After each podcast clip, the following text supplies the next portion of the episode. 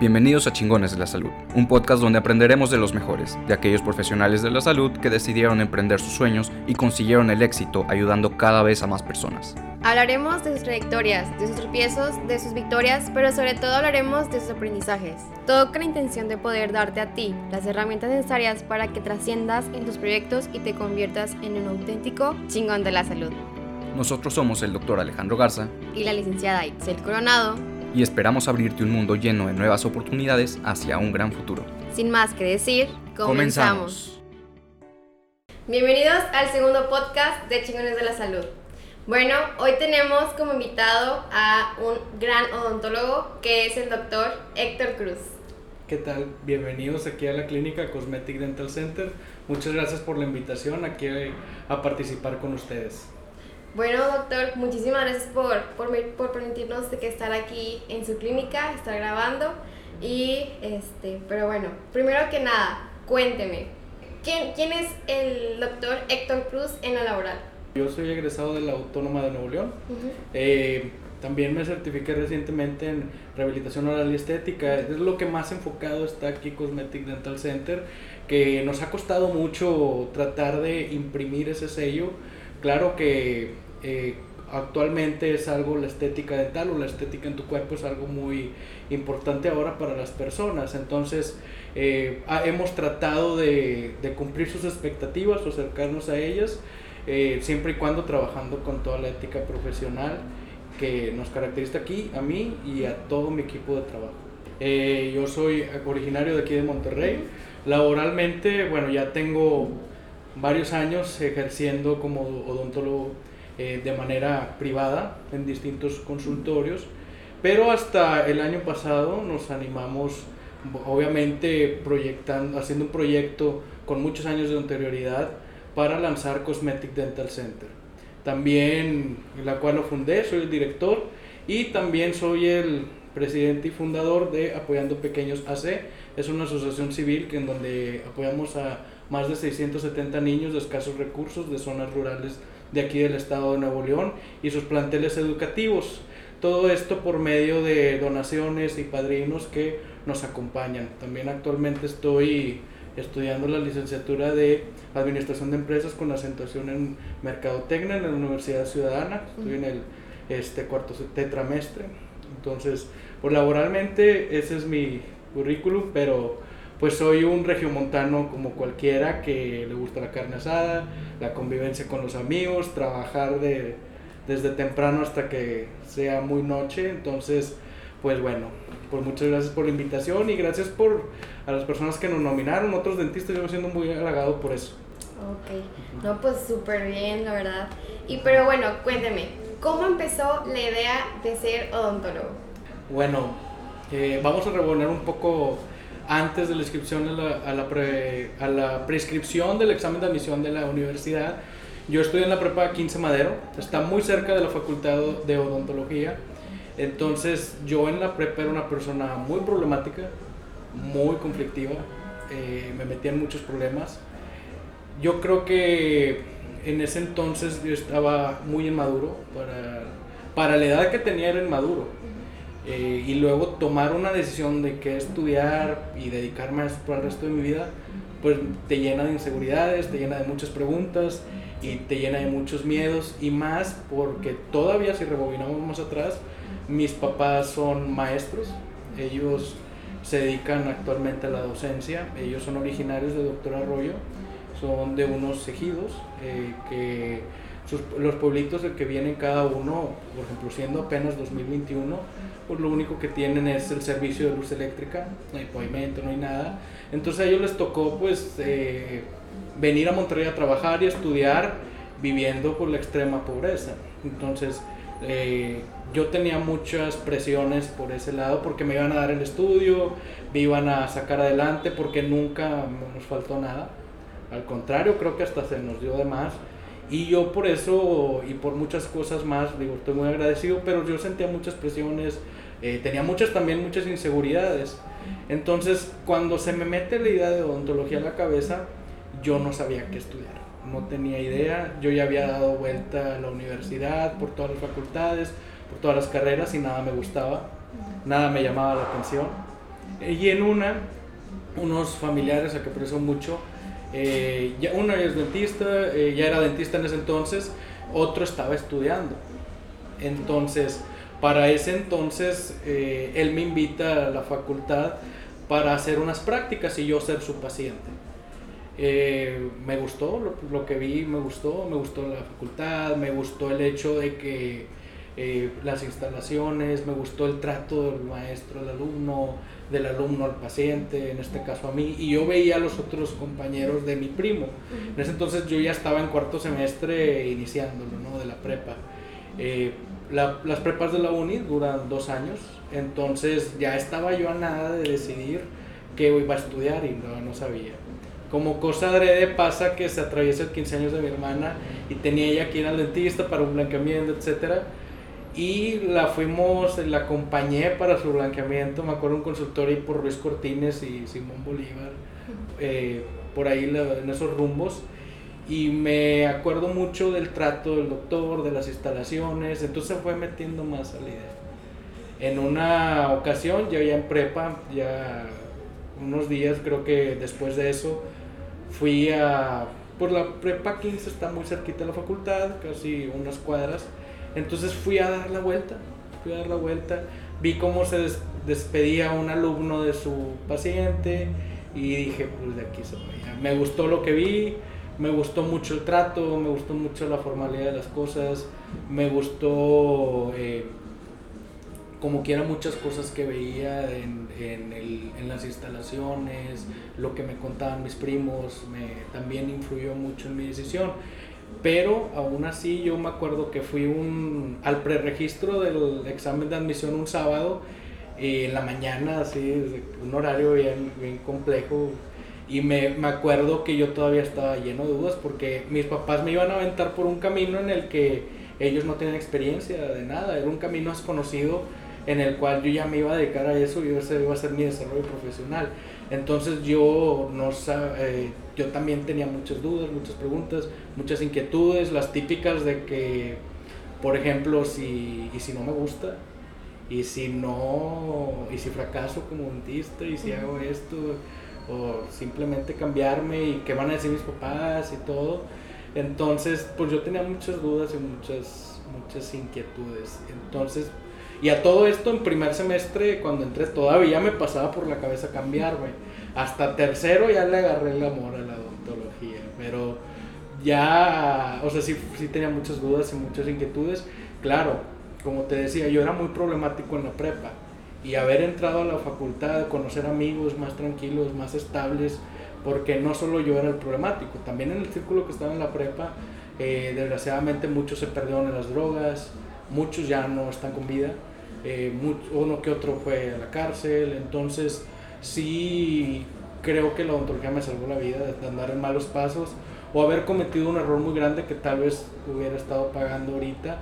Eh, haber estudiado me, en la facultad me hizo conocer a mucha gente muy interesante, mucha gente que te inspira y mucha gente que, que te enseña también sus valores, que tú también quieres empatizar con eso y vivir ese tipo de experiencias porque al final de cuentas yo el círculo que estaba, como te decía, era muy problemático y muy probablemente si hubiera seguido por ese camino hubiera sido muy, eh, mi vida muy distinta y hubiera cometido muchos errores y la odontología yo creo que me, me sacó por un buen camino y yo creo que me salvó de haber eh, cometido alguna tontería.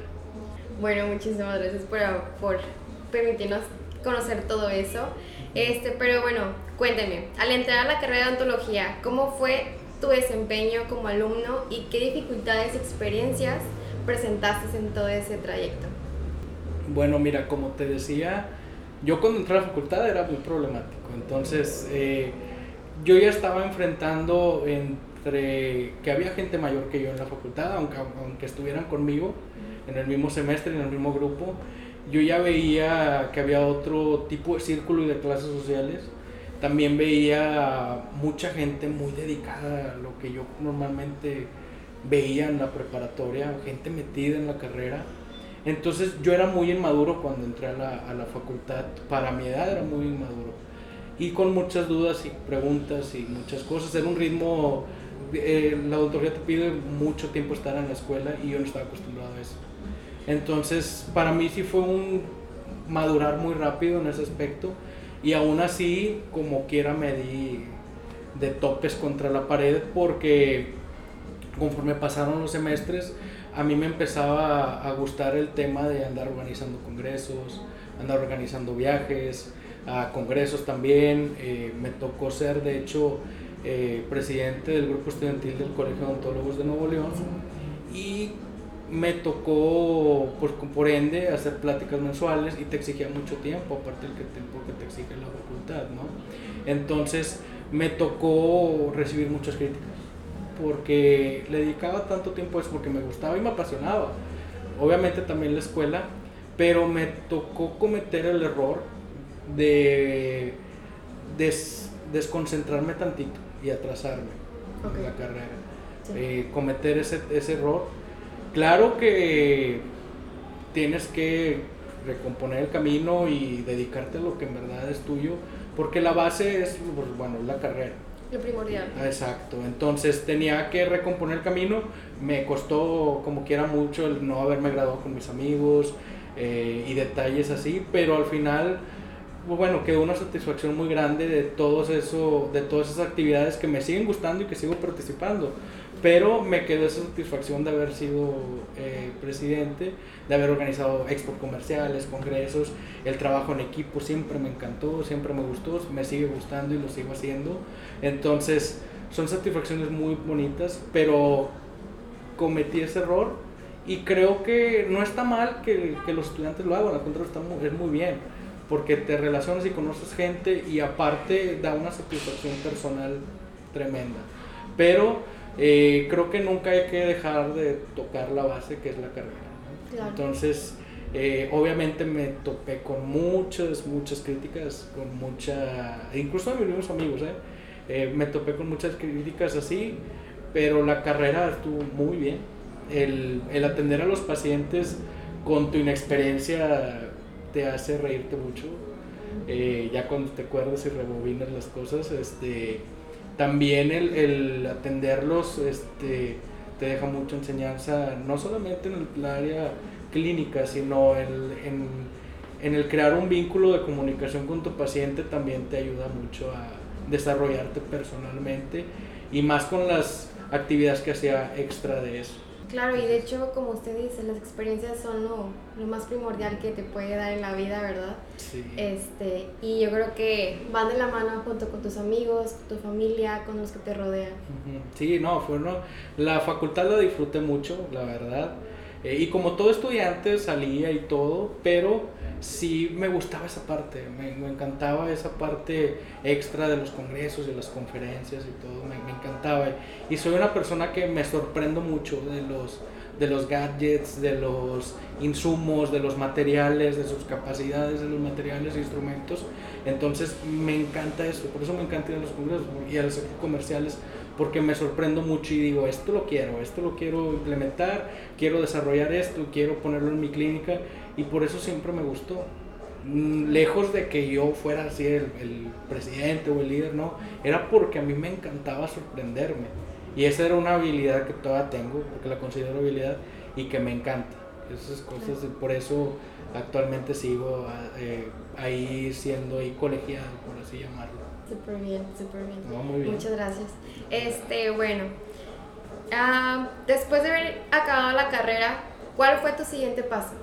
Bueno, mira, de, certificarme. Ajá, certificarte. Mira, eh, fue trabajar un, o fue el ser el servicio social, me tocó en la colonia Garza Nieto, y después este, estuvimos eh, trabajando un poco en el, como asistente dental, estuve trabajando, y luego como me dieron la oportunidad de trabajar como odontólogo general, siempre en consultorios privados. Ya después eh, me puse a estudiar rehabilitación oral y estética, y fue muy bueno, porque como yo te decía, yo siempre seguí yendo a congresos, a pláticas, a charlas y por ende me nació la curiosidad por los materiales dentales y los instrumentos y me llamó la atención. Yo veía las conferencias, pero también me abrió los ojos a saber qué es lo que no me gusta, qué es lo que no quiero hacer.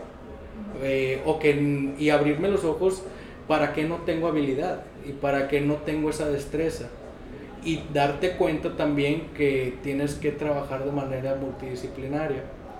Y solamente, obviamente, pues certificándote fue como la manera en la que yo me pude abrir los ojos de esa manera, porque normalmente cuando te gradúas quieres tú hacer todo, quieres ser el doctor de la clínica que maneja todos los pacientes y que está consciente de todo lo que se tiene que hacer y no es así. Entonces, a ver, eh, eso me abrió los ojos, el haberme certificado, porque tienes que ver de manera multidisciplinar al paciente, de manera integral, no solo de los dientes, sino de su salud en general. Si ves que antes, por ejemplo, eh, tenemos que mandar con un eh, médico internista o con algún médico general o con un cirujano, pues lo mandamos primero. Entonces, este, por ende, es muy importante seguirte capacitando, certificándote, especializándote, estudiar una maestría, estudiar un doctorado, lo que necesites para lograr tu sueño, ¿verdad? Entonces, en este caso, pues yo me certifiqué. Yo me he seguido yendo a congresos y cuánto curso te imagines todavía y en plena pandemia igual. Entonces, eh, yo fue como abrirme los ojos de una manera de trabajar más cómoda para mí y para mi equipo de trabajo. Sí, eso es lo más importante, ¿no? Tener que conocer al paciente. Exacto, y dentro de las pláticas y cursos y, y clases, ya después de la, de la universidad, pues es muy difícil volver a agarrar el rumbo, ¿no? De, volverte a meter a los libros y de volverte a organizar, porque ya estás trabajando. Y lo otro era que también me inquietaba mucho el hecho de un área que no conocía mucho y que incluso en mi rama de la odontología muy pocos saben. Y eso que hay muchos consultores dentales, que era la administración de procesos, la administración financiera, administración fiscal y todos esos detalles todo esto se presenta porque me nace la inquietud de abrir una asociación junto con mi hermana y dos amigos de toda la vida de ahí mismo de la colonia que se llama Apoyando Pequeños. Eh, y fue metiendo me fui metiendo también a eso para apoyar a, a niños de escasos recursos pero lo queríamos hacer bien. No queríamos solamente oye vamos a reunirnos a regalar esto y ya no, queríamos hacer un proyecto estable, un proyecto formal, un proyecto que, fuera eh, totalmente, que nos respaldara, que no solamente fueran palabras o labia, ¿no? Entonces queríamos que estar respaldados fiscalmente, queríamos estar todo muy bien hecho. Entonces hicimos este proyecto y de ahí surge la idea ya de yo meterme a estudiar administración de empresas con acentuación en mercadotecnia. Y ahorita estoy en cuarto tetramestre, entonces sí, en la Universidad Ciudadana, entonces sí ha sido muy satisfactorio porque ves ahora que tienes tu clínica, lo ves de otra manera. Lo ves el manejo de personal, el manejo de presupuestos, eh, el manejo de costos, de egresos, ingresos y de muchas cosas y ya lo empiezas a ver desde otra manera. Ya no solamente como yo soy el doctor de la clínica que va a ver a todos los pacientes, no, ya no es así. Eh, ya, ya ha ido cambiando mi perspectiva de el manejo de, de mi tiempo laboral. Entonces así ha sido mi vida desde que, desde que me egresé de la facultad, por ejemplo.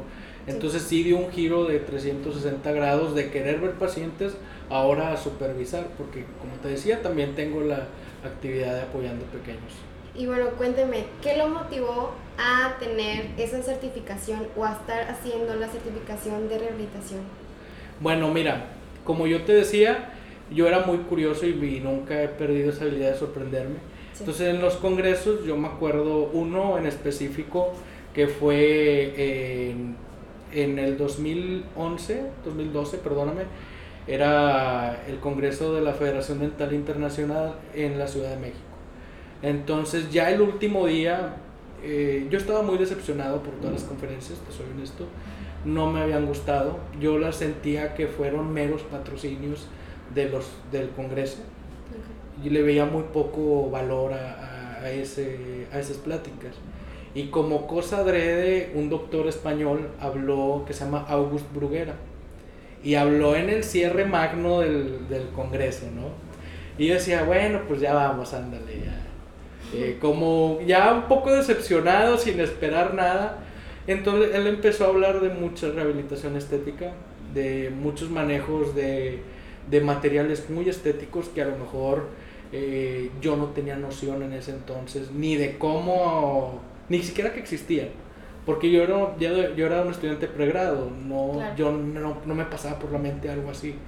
Y se me hizo tan fascinante y se me hizo tan, eh, tan interesante que me empecé a meter más a, a, a, buscar en Google su currículum, sus cursos que él da. Me empecé a meter más en, en sus videos, en sus redes sociales, que actualmente los, los sigo y eso me llevó todavía a otro doctor, ahora mexicano, que era el doctor Ricardo Mitrani, y que me llevó a seguirlo también. Y, una cosa me fue llevando a la otra. Y eso, todo eso de materiales estéticos y rehabilitaciones estéticas me fue gustando mucho. A tal grado que fui dejando de lado todo lo demás, o sea, tanto cirugía como pediatría, por ejemplo, eh, y muchas cosas las fui dejando a un lado para meterme de lleno a esa, a esa parte. Eh, y así fue como nació ese gusto, pero por andar en congresos. Y fíjate, como te decía, yo tan criticado que era, porque está, incluso mis mismos amigos me lo decían de que, oye, eh, mejor ya dedícate completamente a esto, ya no vayas allá, ya no pierdas tiempo. Este, ya no vayas a esos lados, ¿para qué vas? ¿Qué te va a dejar? Y pues tan simple como ver qué materiales usan, qué materiales, eh, eh, por qué lo hacen, por qué eh, se decidieron hacer tal tratamiento, pues ya no te es tan, tan extraño verlo a en la manera clínica, ¿no? Entonces, eso fue lo que me despertó esa, esa inquietud, pero fue por, por un congreso que fue en la Ciudad de México. Y por ende, ahora todos los congresos que fui fueron especializados en eso porque ya de otro ya difícilmente iba. Iba si me pedían en la escuela ir, pero ya por lo que iba por gusto era por eso. Pero fue muy gratificante. Después, fíjate, como cosa de conocí a otros doctores aquí en Monterrey, el doctor Javier Cruz y el doctor Víctor Cuervo, que yo los aprecio mucho, que son como mis mentores. Y no solo en la parte clínica, sino en el área de administración del consultorio les pido muchos consejos, siempre están a disposición. Y ellos me decían, Héctor, vente acá, vamos a ir a cenar con tal doctor, eh, ayúdame a organizar el congreso de, que vamos a hacer aquí en Monterrey, a la expo comercial, como yo ya había tenido experiencia de, eso, pues me invitaron y para mí era súper emocionante conocer a los conferencistas que yo nada más veía de lejos. Y a mí me daba mucho gusto eso, porque pues yo me tomaba la foto, que para el recuerdo, eh, para la anécdota, porque al final de cuentas son eh, autores de libros que van a quedar para la historia y que son base ¿no? en la odontología, tanto estética como la odontología general. Entonces, a mí me daba mucho, mucho gusto eso y por eso me metí de lleno ahí. Ya después le di otra vuelta porque yo quería conocer más otros procesos. Por eso me dediqué también a estudiar la parte de la licenciatura en administración. ¿Y por qué no maestría y por qué licenciatura? Fue porque no sabía nada del, de, lo de lo que manejaba el plan de estudios de la maestría de administración. No sabía nada, no entendía nada. Me, me dediqué de lleno un día así a buscar libros de lo que decían y no me entraba por ningún lado. La información no me entraba. El plan de estudios era, yo lo veía muy muy avanzado para los conocimientos que yo tenía. Y dije, no, mejor vamos a empezar de cero, eh, con las bases bien firmes. Y eso también nos ha ayudado mucho aquí en el consultorio. Eh, mi equipo, que es mi hermana, también nos ayuda mucho en ese aspecto y pues nosotros encantados de implementar ese conocimiento administrativo aquí en el consultorio. Sí. ¿Por qué decidiste tomar un cambio muy distinto a la ciencia de la salud, a, vaya, a lo de administración de empresas? Porque ese esa vuelta 360 que fue la salud desde un principio y ahorita actualmente con la administración de empresas? Mira, yo eh, había trabajado en, varios consultorios, todos privados, y yo veía que cada quien manejaba sus finanzas como quería. Eh, algunos ni registrados, ni permisos tenían para laboral, para elaborar, perdón, su consultorio, eh, se administraban de una manera horrible, eh, yo veía muchas cosas, muchas irregularidades, ¿no? Entonces, eh, yo traía esa espinita. Claro, ya había hecho los congresos, ya había hecho mi certificación, ya había hecho muchos detalles, pero tenía esa, esa, esa espinita y más cuando decidimos empezar con apoyando pequeños, había muchos procesos eh, administrativos que tiene que llevar una asociación que, que desconocía. Tan simple como cómo llevar ahí los asuntos de Hacienda o tan siquiera formalizarla. ¿Qué pasos debes de llevar para una organización civil eh, para que te abran una cuenta de banco, por ejemplo? Entonces eh, yo ya me decidí por, dije, yo a mí ya no, nadie me la va a contar, nadie me va a decir qué hacer, todos te dicen mil y un cosas. Entonces la única manera es, es meterte. No quise estudiar una, una, maestría porque no comprendía tanto avance, no estaba yo muy, muy adentrado en esa, en esa área. Entonces dije, no, pues, desde cero. Me metí de lleno. Eh, actualmente para mí es muy pesado porque con el consultorio y con la licenciatura es muy, muy difícil. Y yo me metí porque quería comprender esos procesos administrativos de, de una empresa como tal. Claro, eh, lo, lo, hemos implementado en Apoyando Pequeños, pero siempre y cuando me respalde mi equipo, que es el licenciado Eric González, eh, Luis García y mi hermana, la licenciada Iliana Margarita Cruz. Entonces, eh, todo esto de la mano con, con ellos. Claro. Ellos son los que también me asesoran a mí y también en el consultorio hemos implementado muchos procesos administrativos de cómo llevar las cosas en el consultorio. Obviamente que también en este caso Ileana, que es mi, mi administradora, por así llamarlo, en el consultorio, ella también lleva mucho orden de las cosas, porque al final de cuentas lo que estudias no es absoluto. Claro. Hay cosas que, que, se implementan, oye, tan simple como ver, oye, ¿en qué, en qué estamos gastando? ¿De qué se nos está yendo el dinero? Oye, ¿qué vamos a implementar y qué vamos a hacer? ¿Qué proceso vamos a ver? Oye, cada cuando estamos haciendo retroalimentación, cada cuando estamos buscando a nuestros pacientes, hay que buscarlos cada seis meses y de todo esto llevar un orden, ¿no? Claro, claro suena bien sencillo, pero implementarlo es un show. Sí. Entonces, eh, todo eso es parte de la administración, ¿no? Eh, no solo es llevar finanzas y todo, no. Es una, una administración de procesos que aplicas en todos tus aspectos y todos tus negocios o todas tus cosas que hagas. Yo creo que eso es lo ideal. Eh, administrarte muy bien y si bien no quieres estudiar una licenciatura o algo así, pues yo siempre les aconsejo que un curso o algo que les enseñe bien a llevar cómo es el orden de las cosas, sobre todo apegado a la ley, porque no, la ley no es como uno la entiende, es como está escrita. Entonces siempre de manera correcta, con los permisos adecuados y con las cosas adecuadas, siempre haciendo todo de manera eh, legal. legal sí. Claro.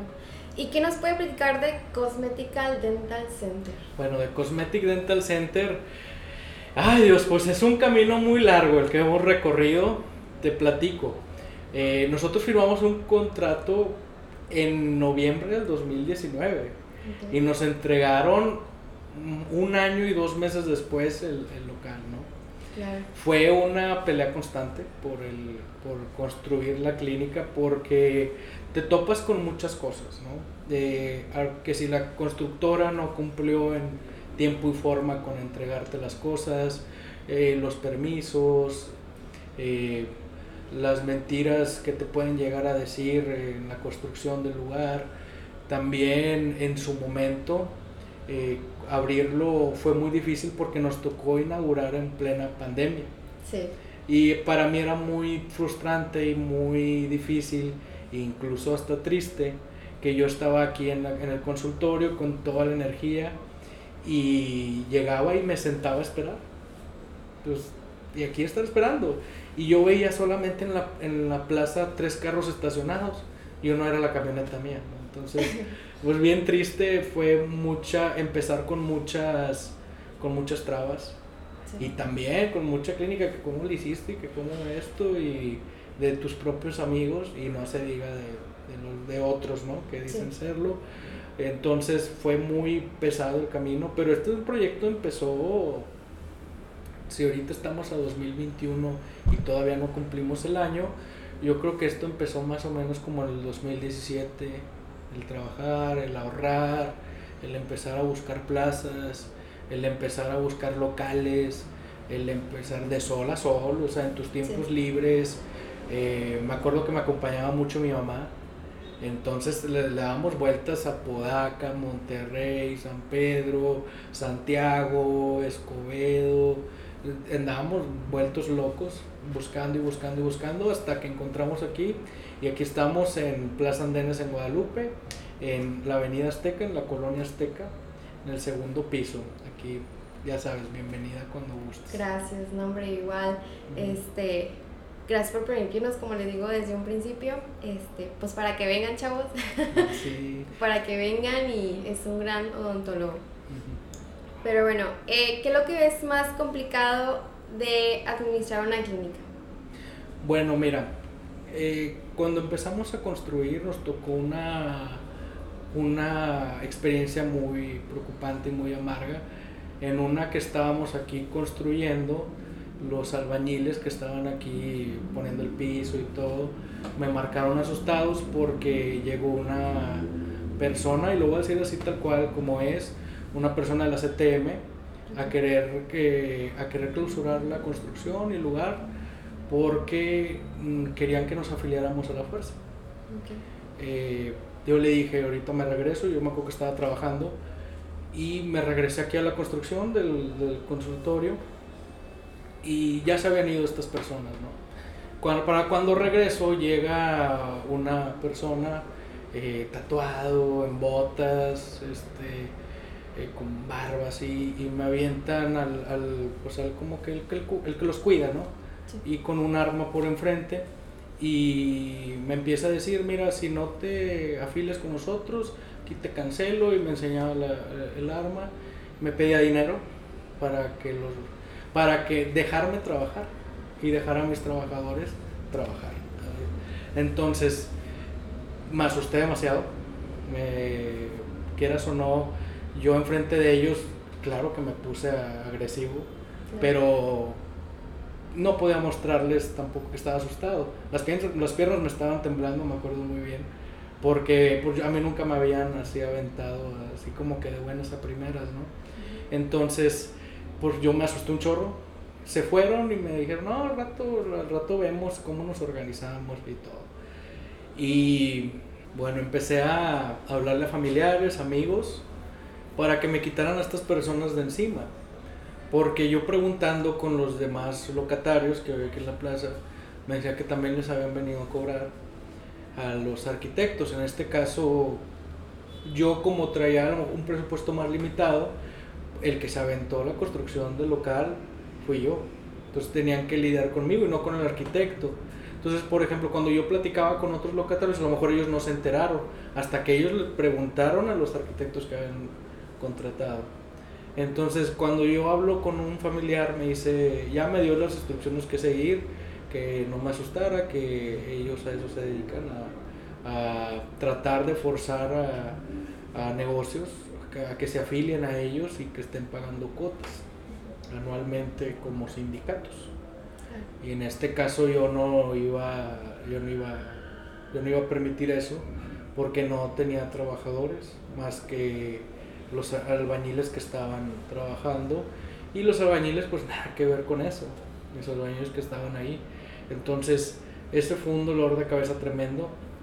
Después vinieron y se presentaron a pedirme el dinero y obviamente entre malas palabras dimos a entendernos que no y obviamente yo respaldado por los trabajadores que estaban y por otros aquí que había y ya no volvieron a venir a molestar.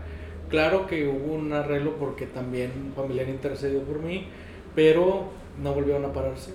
Sí fueron así de que ay qué dolor fueron un dolor de cabeza porque te exige que te, que te afilies a ellos y las cosas no son así y mucho menos a cómo se presentan ellos así tan una manera tan tan agresiva.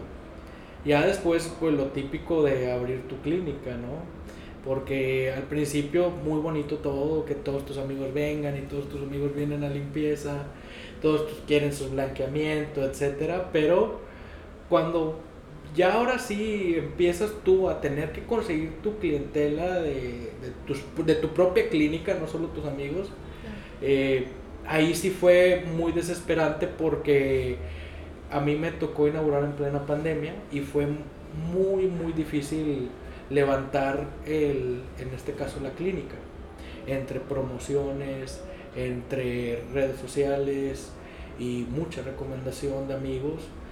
Fue muy difícil al principio porque obviamente había que invertir en materiales y aparte pagar eh, cuentas, ¿no? Porque esas nunca se acaban. Y pues no veíamos, eh, veíamos puras salidas de dinero, ¿no? Nunca quedaba para, para nosotros. En este caso, para, para mí no, era muy difícil ver que todo se iba, pero conforme pasaron los meses, vimos que se estabilizaban las cosas. Fuimos más tranquilos, empezamos a ver más trabajo, empezaron a venir más clientes y mucho tuvo que ver el hecho de ser muy organizados en qué se gastaba o en qué se iba cada peso que ingresaba. Era eh, cuenta de hasta el Oxxo, ¿no? Que vas. Entonces, guardar cada ticket y hacer una lista y de qué gastas y gastamos en esto, metimos dinero en esto, invertimos acá. Eh, después nos dio la oportunidad de contratar a alguien en tan poco tiempo. Yo no lo esperaba, yo esperaba que a lo mejor en dos años iba a contratar a alguien, pero gracias a Dios este, las cosas se presentaron mejor y el hecho también de dirigir a alguien al que le estás pagando es muy, es muy complejo. Porque uno cree y comete el error de pensar que, tú, que lo que tú explicas ya lo entendió de manera automática la otra persona. Eh, y esto pasa igual con los pacientes. Entonces, dar las instrucciones y suponer que ya te entendió pues es muy difícil. Y más cuando es un recién egresado. Entonces tienes que estar con ellos, acompañar a tu equipo y de especialistas igual, de estar con ellos, plasmarle la idea que tienes, si es viable o no. Y si no, ver, vamos a, organizar un buen plan de tratamiento y organizar qué vamos a hacer.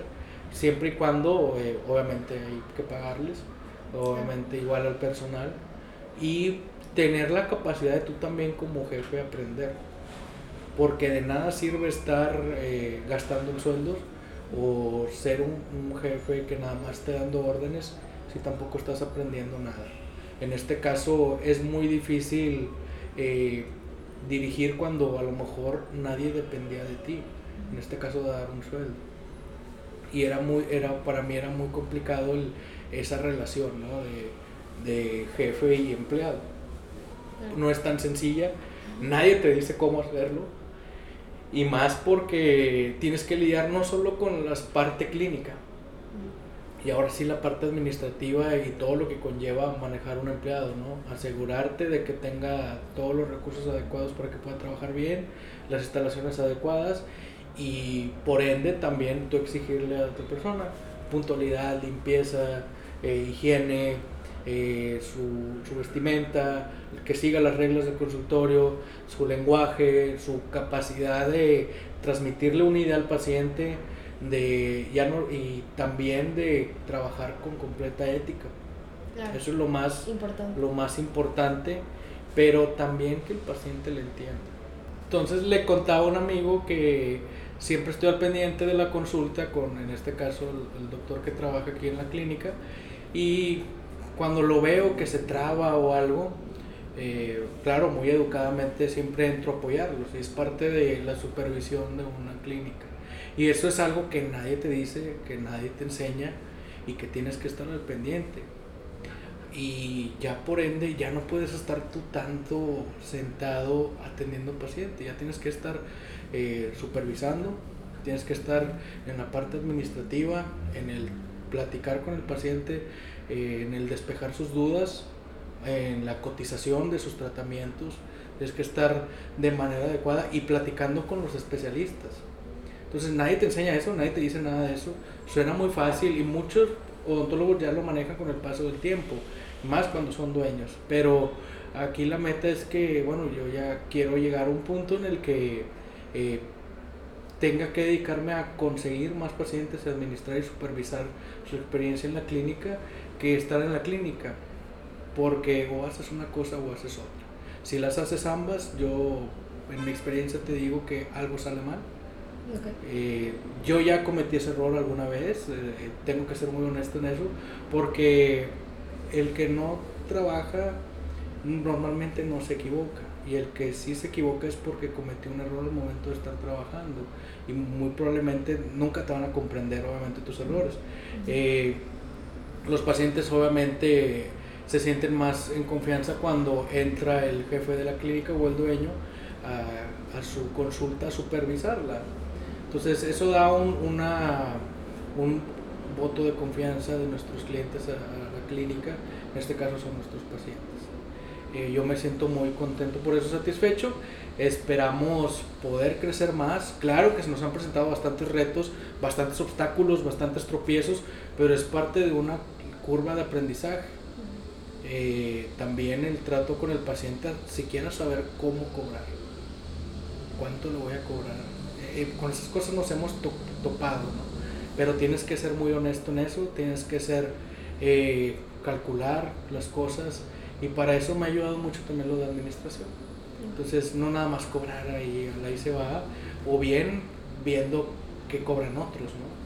Entonces, no tienes que hacer algo conforme a tu, a tu zona en donde te ubicas, en donde estás trabajando, conforme al poder adquisitivo de los clientes que van a ir a visitarte. Entonces, con eso cobras y más el costo operativo de cada tratamiento. Ya con eso ya tú haces unas fórmulas, pero eso nadie te lo enseña.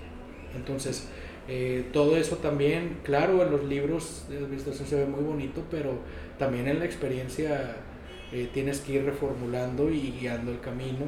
Y eso ha sido lo más difícil, ¿no? Ya el, en, tanto en la construcción, en la administración, y recomponer el camino y aceptar errores o, y pedir disculpas cuando te equivoques.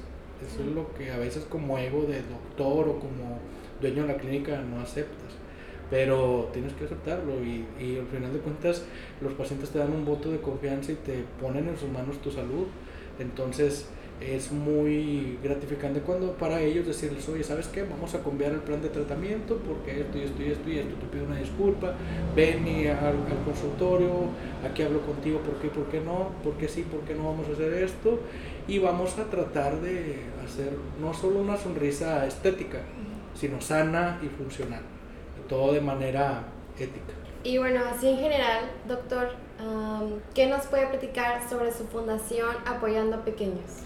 Bueno, mira, Apoyando Pequeños, así rápidamente, como hace rato les mencionaba, mis papás son de Doctor Arroyo, son de unos ejidos, mi papá es de El Pequeño Nuevo León y mi mamá de San Juan del Palmar, también en Doctor Arroyo.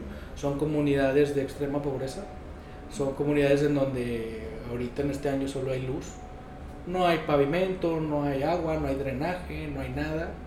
Entonces eh, a ellos les tocó vivir de manera precaria el tener que venir a Monterrey. Les tocó muy niños venir a trabajar y a, y a estudiar. Y aparte que les toca el hecho de la crítica que se les hacía de, ay, es que son rancheros. Y es que son, no hombre, son de allá, estos de, de tal ejido. Y es que allá en el rancho no hay, no hay señal cosas así, a ellos les tocó mucha discriminación. Entonces, eh, a mí me daba mucha, me daba mucha gratitud de que, y mucho orgullo ver a mis papás cómo se, cómo se sobrepusieron a las cosas y que aparte nos hayan dado a mí y a mi hermana todo. En este caso sale lo de apoyando pequeños porque los otros dos socios que hay, Eric González y Luis García, también sus papás vivieron las mismas cosas cosas muy así, salir adelante eh, de, también de otras ciudades. En este caso Eric creo que era de Chile, Nuevo León, su, familia, y Luis creo que era de otro estado. Entonces teníamos eso en común, ahí platicábamos sobre las historias que habían tenido nuestros papás y, y una vez en una reunión se dijo, pues vamos a hacer algo, ¿no? Para apoyar esas comunidades y pues ¿qué hacemos? ¿Qué hacemos? Este, vamos a llevarles agua, vamos a llevarles esto y vimos que lo mejor era, por como vimos que nuestros papás habían venido a estudiar la secundaria porque pues no había ya, eh, vimos de que, oye, pues sabes que vamos a ayudar a los estudiantes de alguna u otra manera. Entonces empezamos a ver que pues ahí en el ranchito de donde eran, pues ni siquiera había dónde ir a comprar la pluma o el lápiz o el borrador, que se diga una mochila o una libreta, ¿no? Ni siquiera había dónde ir en esas comunidades. Y lo que queríamos era, pues bueno, vamos a impulsarlos, que las cosas sí se pueden hacer, que las cosas sí, sí se pueden con mucho esfuerzo, ya sea estudiar o lo que tú quieras. Pero pues vamos a, a motivarlos, ¿no? Y que no dejen de ir a la primaria porque pues no hay libretas. Entonces empezamos a hacer una campaña de, primero para recaudar fondos para formalizarnos. Y después, eh, pues ya de lo que es lo que vamos a hacer, vamos a regalar 300 mochilas. Y vamos a regalar útiles escolares y así como empezó, empezó a caminar, empezó a caminar, empezó a caminar, hasta llegar ahorita a ser 670 niños que podemos directamente.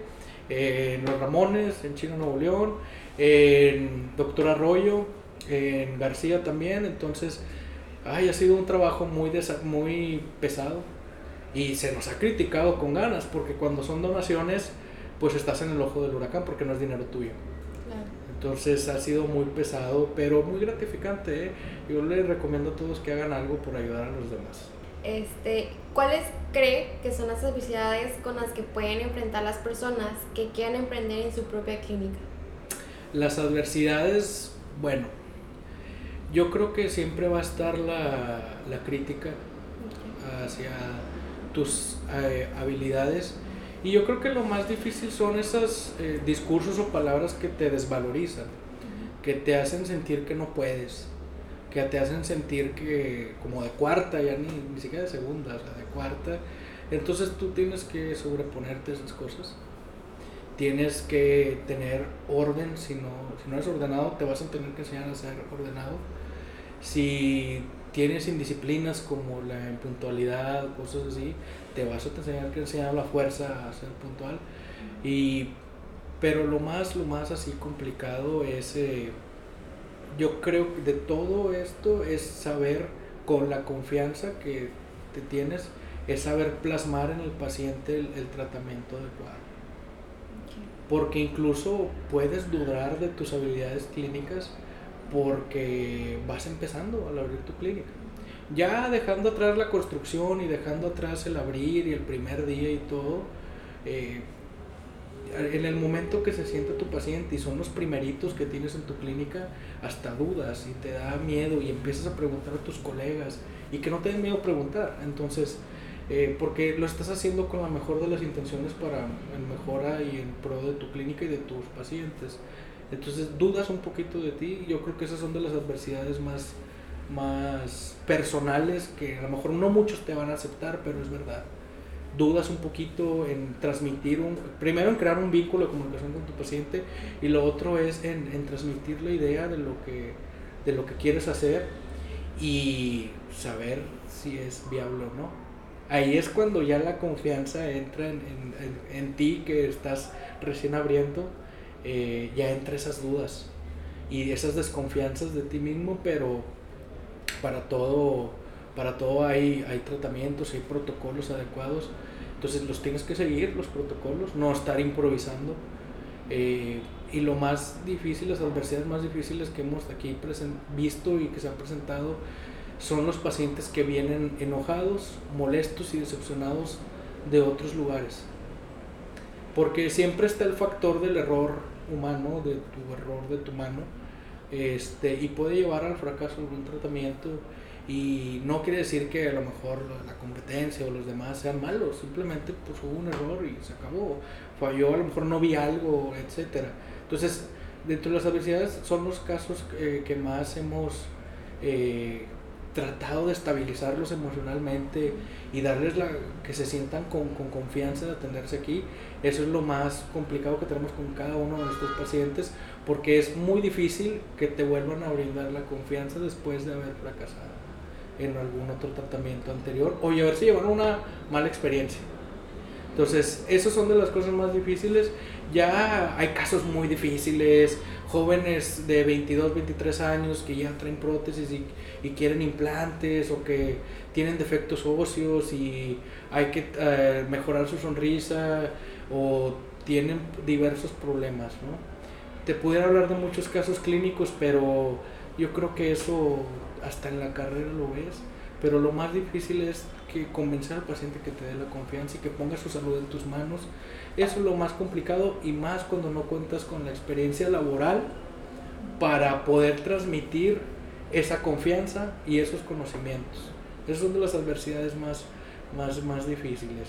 Obviamente que, que te vean puntual, que te vean limpio, eh, que huelas bien, que no traigas barba eh, irregular, vaya, que bueno, o que si la traes la traigas bien cortada, bien delineada, que la clínica esté limpia, que la clínica huela bien, todos esos detalles cuentan, pero mantenerlos también es muy, muy difícil. Mantener esa disciplina de que todo esté en orden es también muy complicado. Y los procesos, mantenerlos al pie de la letra, es, es muy pesado porque no lo puedes hacer a la hora que estás consultando. Todo eso lo haces hasta que terminas tu día y órale, vamos a hacer alimentación, vamos a hacer esto, vamos a investigar qué fallamos y qué no hicimos, y esas son las adversidades que pueden tomar algunos en, en la apertura de su clínica. Y bueno, doctor, ya por último, este, ¿cuáles son los planes a futuro de Héctor Cruz? Bueno, eh, lo siguiente es ampliar el número de personas que vamos a ayudar con apoyando pequeños, retomar las actividades, eh, porque hemos, nos hemos detenido los últimos meses por la pandemia, lo otro es en Cosmetic Dental Center, que es por lo que están aquí obviamente y por lo que me preguntan en este, en este podcast, que es ampliarnos, ampliar nuestros servicios, ampliar nuestras instalaciones, crecer más. Eh, también implementar otros procesos administrativos que nos permitan crecer y darle un mejor tratamiento a las personas, un tratamiento también muy humano, muy ético y una mejor eh, atención clínica para ellos. Implementar, actualizarnos, digitalizar todavía más las cosas. Ya tenemos mucho, vamos en ese camino y ya tenemos el rumbo para hacerlo. Pero nos falta crecer, como todo. Queremos, tenemos un proyecto a dos años. Eh, entonces, sí queremos seguirlo al pie de la letra. Y si no te pones ese proyecto eh, con tiempo y forma, difícilmente lo cumples. Entonces tenemos ese, ese camino trazado, igual con apoyando pequeños. También yo terminar la, la licenciatura de administración, que el tiempo no me da, ya hasta me duele la cabeza y aunque parezca broma, ya se me está cayendo el pelo de todo, con todas estas actividades que hago. Y seguir también apoyando en los congresos, en los comerciales y en todo lo que se me permita y que tenga la oportunidad. Pero lo más importante es el tiempo es lo más importante que, que, pues tenemos que tener. Así es, y organizarnos. Y bueno, ¿cuáles son sus redes sociales y, y dónde se encuentra su clínica? Bueno, eh, mis redes sociales es eh, apoyando pequeños, todo pegado en Instagram. Y es eh, la del consultorio es cosmetic.dentalcenter.mti. Estamos ubicados en Plaza Andenes Guadalupe, local 210A en la colonia Azteca. Está sobre Avenida Azteca, Cruz con, con Juárez, aquí en esquina de la Expo Guadalupe. Es una plaza comercial nueva. Está muy adecuada las instalaciones. Los invito a que vengan y conozcan la clínica, a que se lleven una buena experiencia y sobre todo que nos den la confianza de poner la salud en nuestras manos. No, gracias por, como le digo, permitirnos esta, estar aquí con usted y darle esta entrevista por muchas gracias, no, sobre todo ustedes y también a la doctora Gaby que me, que me nominó para estar aquí con ustedes. Entonces, pues yo estoy muy agradecido y ojalá lo que les cuente eh, sea de mucha ayuda para ustedes o para los que planean poner su clínica dental y, y las actividades que hagan, pues, pues seguir todo el pie de la letra, los, los reglamentos y los lineamientos. Si en algo puedo ayudar, ahí están mis redes sociales del consultorio de, de la asociación. Cualquier cosa, con confianza. Ok, gracias. No, hombre, gracias a ustedes. Eso será todo por el podcast eh, y por el video de hoy. Espero que les agrade mucho y hasta la próxima.